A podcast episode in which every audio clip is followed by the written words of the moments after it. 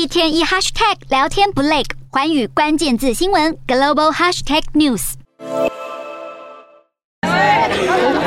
站在议会阶梯上，左派议员们拍起大合照。法国国民议会选举刚落幕，总统马克龙所属政党却没有获得过半席次，让马克龙相当头大。因为接下来恐怕会面临施政困难，因此马克龙急需拉拢其他政党来组联合政府。马克龙首先与传统右派共和党主席贾克布会谈。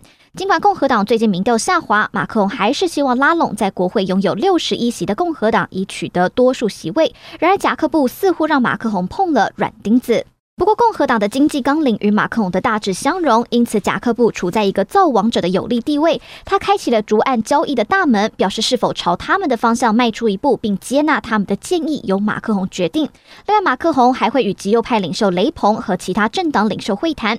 马克龙原本希望在他的第二个任期进行雄心勃勃的减税、福利改革和提高退休年龄计划，但这一切现在都成了问题。另外，部分分析人士指出，总理伯纳领军的竞选活动完宣。没有帮到马克宏，导致执政联盟在国会选举中失利。不过，伯纳向马克宏请辞，却获得挽留。有左派议员强调，有问题的不是伯纳，而是民意根本不支持马克宏。马克龙在处理俄罗斯入侵乌克兰一事上扮演主要角色，但政治瘫痪的阴影以及雷朋领导下极右翼的突破表现，也引发人民对马克龙在欧洲领导地位的质疑。如今，马克龙正面对前所未有的局面，可能在第二个任期开始后两个月陷入危机，因此他极力寻求解决之道。但在野各党领袖已经表明，任何支持都是有代价的。今后国会每项政策提案的谈判，预计都会陷入混乱。